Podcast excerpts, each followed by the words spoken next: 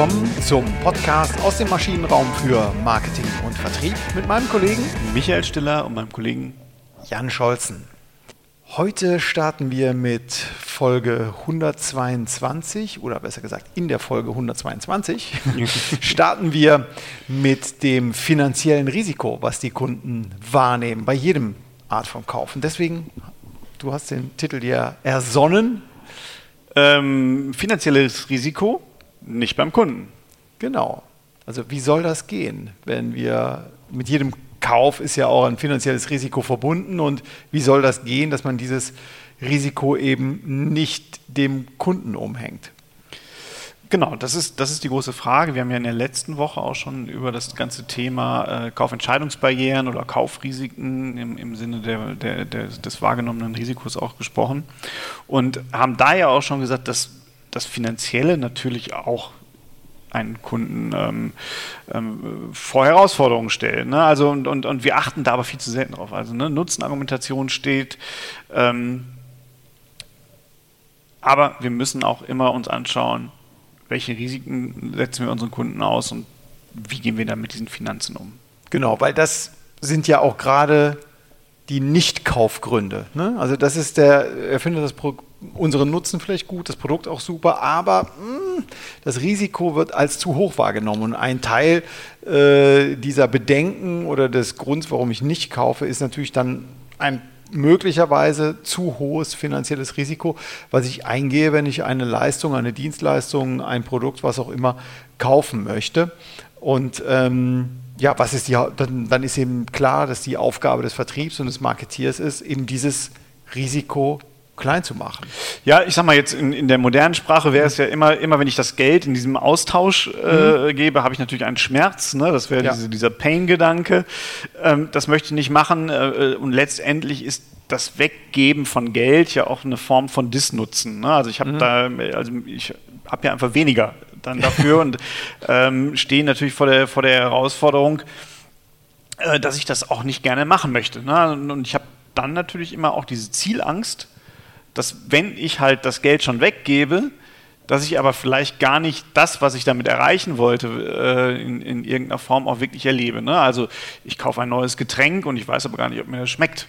Ne? Und, und, ob ich wirklich die, also das ist so dieser Bütchengedanke. Ne? Ich sehe mich da immer noch als kleiner Junge vor dem, vor dem äh, Regal stehen. vor der hatte, Trinkhalle? Vor der Trinkhalle. Man hatte damals ja noch eine D-Mark ne? und wusste nicht, so, soll ich die 10 Pfennig jetzt wirklich für dieses komische Kaugummi da ausgeben oder nehme ich die Pfeilchen, äh, wie ich sie sonst auch immer nehme? Ne? Weil ich kann dann halt weniger Pfeilchen nur kaufen, wenn ich das komische Weingummi mitkaufe. Pfeilchen? Was sind Pfeilchen hattet ihr?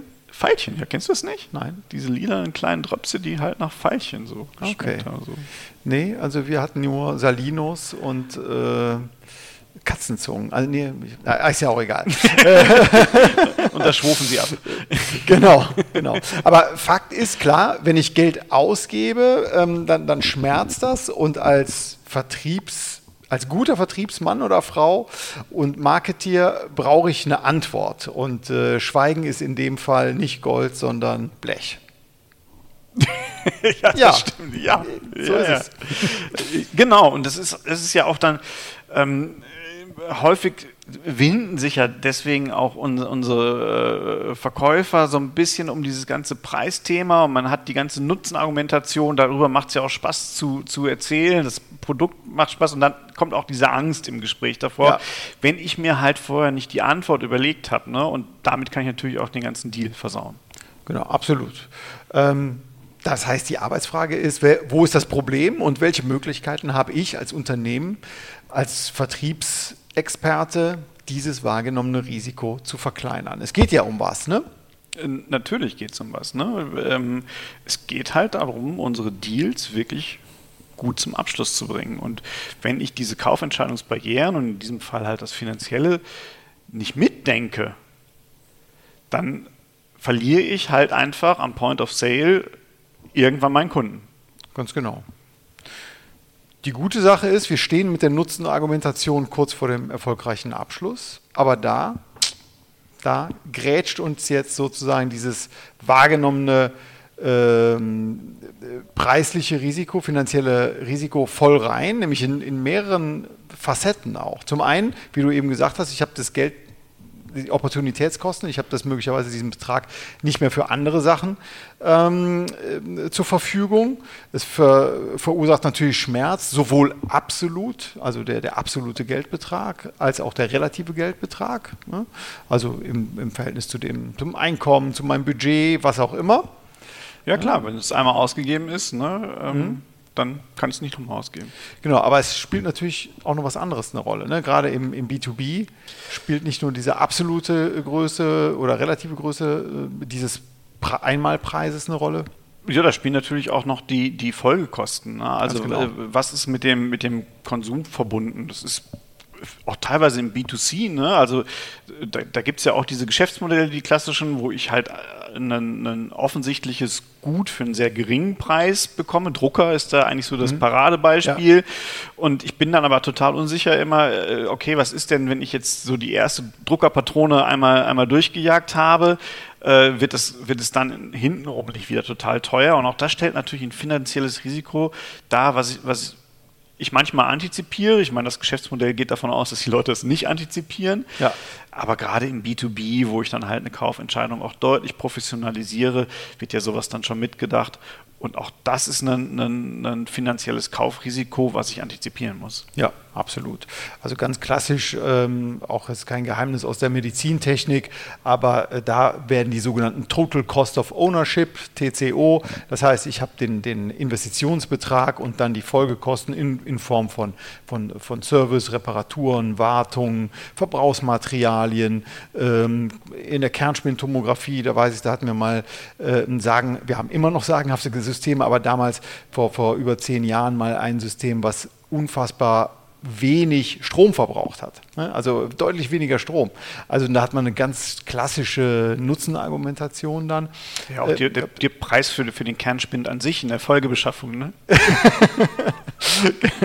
genau, genau. Also genau, Folgekosten ist, ist auch das Thema. Ja, und äh, ja, jetzt sind eben die Smarten gefragt. Ne? Wie gehen wir damit um? Also der, der große Preis äh, steht dort, ähm, den hat man jetzt rübergebracht, man hat es dem, dem Kunden verraten. Ähm, wie kann ich denn diesen großen Preis jetzt klein aussehen lassen? Ja, also das ist ja so das eine, ne? klar, da sind wir ja auch im wahrgenommenen Risiko, wenn ich mhm. den Preis klein aussehen lasse. Ähm, dann habe ich, wir haben das letzte Mal schon besprochen, wahrgenommenes Risiko, zwei Elemente. Einmal das, das, das Risiko an sich, ne? also hier in dem Fall dieser Disnutzen oder der Schmerz, wenn ich das Geld ausgebe. Ja. Die Größe, wenn ich es klein werden lasse, das andere. Und das andere ist aber auch die Wahrscheinlichkeit, dass ich es bereue, diesen, diesen, diesen Schmerz äh, erlitten zu haben, wenn wir es mhm. jetzt in diesem Bild weiterhaben wollen. Auch daran kann ich drehen. Ne? Das ist ähm, Preisargumentation, ne? das ist ja dieses Kleinwerden lassen und dann aber halt auch die Sicherheit, es war trotzdem ein guter Invest oder ein guter Konsum. Richtig. Und ähm, in der Vorbereitung dieser Folge haben wir auch gesehen, Mensch, zum Thema Preis klein aussehen lassen, da haben wir mal zwei sehr frühe Folgen gemacht und die waren damals auf jeden Fall auch sehr beliebt. Also hören Sie doch auch mal äh, Folge 5, weg vom Preis und Folge 6, der Weg zum Preis.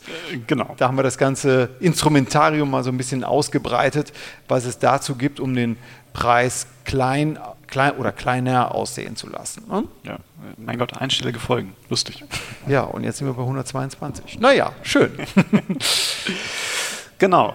Ähm, ja, also hier komm, äh, weg vom Preis ist ist, ist dein, deine Geschichte eigentlich. Ne? Ja, ähm, trotzdem, also das Risiko, wie kann ich einfach sagen, ähm, es ist eigentlich gar keins. Du nimmst zwar das, das wahr, das finanzielle Risiko, aber ähm, sag doch einfach, lieber Kunde, du hast gar kein Risiko. Also Klassiker ist hier dabei natürlich, ähm, dass ich sowas wie ein Rückgaberecht hast, habe. Ne? Ganz klassisch bei der Matratze 100, 100, Tage Rückgaberecht, bei Ikea anstandslos innerhalb von einer, ich weiß gar nicht wie vielen Monaten äh, oder Wochen man ähm, etwas zurückgeben kann. Keine Diskussion. Und das reduziert natürlich ähm, sehr stark dass man einen Fehlkauf getätigt hat und viel zu viel Geld dafür ausgegeben hat. Genau, damit nehme ich halt diese, diese Wahrscheinlichkeit aus dem Rennen. Ne? Mhm, genau. weil, weil, der Kunde kann, kann genau sagen, desto länger er es ausprobieren kann und so 100 Tage von der Matratze. Ich habe auch mal ein Jahr gesehen. Mhm. Mein gut, da könnte man sich jetzt äh, ein Jahr finde ich auch eklig irgendwie. Aber egal. Ja. Ähm, so, man muss dafür natürlich aber auch überzeugt sein von seiner Leistung. Ne? Das ja, klar. darf jetzt kein Discount Me Too sein, wo ich sage, okay, ich, ich gehe zu Lasten der Qualität, aber gehe dann so ein, so ein, mache dadurch so einen so so ein Fangpreis, den ich aber mir in der Produktion liefern kann, sondern dann muss ich halt auch eine überlegene Produktqualität haben. Absolut. Genau. Auch hier wieder vielleicht ein kleines Beispiel aus der, aus der Medizintechnik, die äh, Probestellung ja, bei Ultraschallsystemen, Monitoren, was auch immer. Dann stellt man eben für, für ein paar Tage das System zur Verfügung, gibt den Ärzten, Anwendern die Möglichkeit, einfach das jeweilige Gerät auf Herz und Nieren zu testen. Die, die äh, nehmen das auch tatsächlich wahr, machen auch Probestellungen ähm, gegen den Wettbewerb, dass man mal so Äpfel mit Äpfeln auch vergleichen kann. Mhm. Ähm, also das wird schon weitlich genutzt, finde ich, also ist sehr sehr weit fortgeschritten dann. Ähm, und man weiß eben ganz klar, auch das Buying Center weiß dann, auf was es sich einlässt. Genau, ne, das, das ist gut. Es gibt aus Dienstleistungsgeschäft gibt es dann häufig auch noch äh, den Punkt, wo man, wo man das Ganze erfolgsabhängig macht. Ne? Also beim Friseur vielleicht jetzt nicht. Ähm. Die wachsen wieder nach. Bei, mein, bei, meiner Frisur, da wächst es auch wirklich wieder nach. Nee, aber im, im Beratungs- oder Agenturgeschäft, ja. äh, wir, wir, machen das auch bei Effektweit, dass wir auch uns erfolgsabhängig ähm, teilweise die, die, die, Projekte vergüten lassen. Na, wenn man einfach sagt, okay, wenn wir das und das Ziel erreicht haben, wenn, wir dann, wenn das beeinflussbar gut ist von beiden Seiten, ähm, dann gibt es halt einen, einen, entsprechenden Aufschlag. Wenn das Ziel nicht erreicht wird, dann wird, wird das Projektbudget geht dann halt ein bisschen weiter runter. Okay. Also auch da ist das, soll das wahrgenommene finanzielle Risiko einfach reduziert werden. Genau. Es, es geht bis hin zu, zu auch Beteiligung. Ne? Also auch das Beteiligung? Beratung, im, im, Beratungsgeschäft mhm. äh, ist das so ein neuer Trend, dass man sagt, okay, wenn wir neue Geschäftsmodelle für euch aufbereiten oder, oder solche Geschichten, dass man sagt, okay, wir, wir wollen kein Honorar, sondern wir gehen eher in die Beteiligung. So. Ja.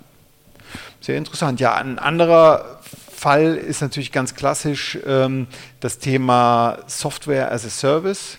Also du, du hast, glaube ich, das Beispiel von Adobe gesagt. Früher kosten die, die Adobe-Lizenzen Tausende von Euro, Einmalbeschaffung.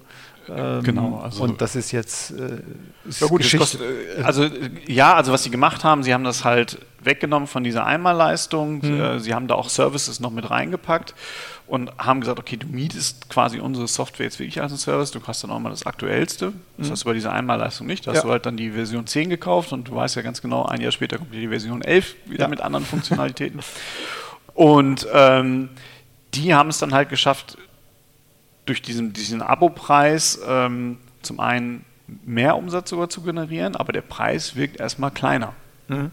Ne? Und äh, das gefühlte Risiko ist auch geringer, weil viele ja auch einsteigen und sagen, ich mache erstmal so einen Monat, also äh, die, die Unterscheidungen sind dann ja häufig zu sagen, ähm, du kannst einen höheren Monatsbeitrag zahlen, dann kannst du jeden Monat kündigen. Ja. Und wenn du aber happy bist, dann schließt du einfach einen Jahresab Vertrag ab und dann, dann wird es äh, auch geringer für dich. Ja, ganz genau. Aber es ist kontrollierbarer. Dieses Risiko ist deutlich kontrollierbarer und man kauft eben nicht die Katze im Sack, so wie wir es beim letzten Mal ja besprochen hatten. In dem Fall mache ich ja sogar beides. Ne? Also ich reduziere das Übel, ja. den Schmerz und ich reduziere die, die Wahrscheinlichkeit. Mhm. Ne? Weil, der, weil der Kunde es halt für einen geringeren Schmerz eine Zeit lang schon nutzen kann. Ganz genau. Dann aus der Kopierbranche unter anderem. Also wenn ich Kopierer habe, die sind meistens ähm, geleast oder gemietet. Ähm, Autos natürlich auch, Firmenwagen. Ähm, auch da gibt es gerade im, im B2B-Kontext sehr viele äh, interessante Modelle, die mir eben als Käufer dann es insofern einfacher machen und das Risiko reduzieren, weil ich die hoffentlich generierten Einnahmen, äh, die ich habe oder die erwarteten Kosten pro Monat oder pro Jahr viel besser kalkulieren kann, als wenn ich eine äh, als wenn ich eine große Anschaffung habe, die ich mal über acht Jahre abschreiben muss und dann hoffentlich, hoffentlich äh, gibt es mein Unternehmen dann noch. Da, das Risiko habe ich dann eben nicht, wenn ich diese monatliche Miet- oder Leasing- oder Mietkaufrate statt eben diese Einmalzahlung habe. Ja, genau. Und das, das ändert aber auch schon dann häufig auch viel also es reduziert das Risiko und es mhm. ändert aber natürlich auch viel am Geschäftsmodell. Ich habe es gerade gehört zu Baggerhersteller wie Caterpillar, mhm. die gehen gerade zum Teil davon über, nicht mehr den Bagger zu verkaufen, sondern die, die fragen halt wie, nicht, wie viel Bagger brauchst du, sondern wie viel Erdaushub hast so, du. Wow. Ne? Und mhm. wir können dir dann halt das entsprechende Park so zusammenstellen, dass du ihn halt für diesen Erdaushub nutzen kannst. Da sind wir natürlich wieder bei der Nutzenargumentation. Ne? Ähm, aber in Kombination mit dem reduzierten finanziellen Risiko. Genau, ja? Absolut. Schöne ja. Kombi. Ja. Gut, ja, den Preis kleinrechnen. Ganz ähm, in, in, Folge 5 und auch in, in, Folge 6, da hatten wir die Subtraktionsmethode. Das heißt, dass ich mit einer Rücknahme arbeite, dadurch den absoluten Zahlbetrag, also nicht den Umsatz, aber den Zahlbetrag kleinrechne. Ich kann ähm, äh, sowas geben wie einen äh, natürlichen Preisnachlass geben, wenn ich die Leistung reduziere, ein Debundling mache. Ja, das Ganze auch einfach nur optisch kleiner aussehen äh, lasse. Pennies a Day Technik, der Klassiker ne, ja. von, von äh, Versicherungsvertretern. Ja, dann zahlen sie pro Stunde für ihre Hausratversicherung ja nur acht, acht Pfennige. Ähm, äh, das ist natürlich alles andere als äh, transparenzerhöhend, ähm, ist eher eine ko kosmetischer Natur.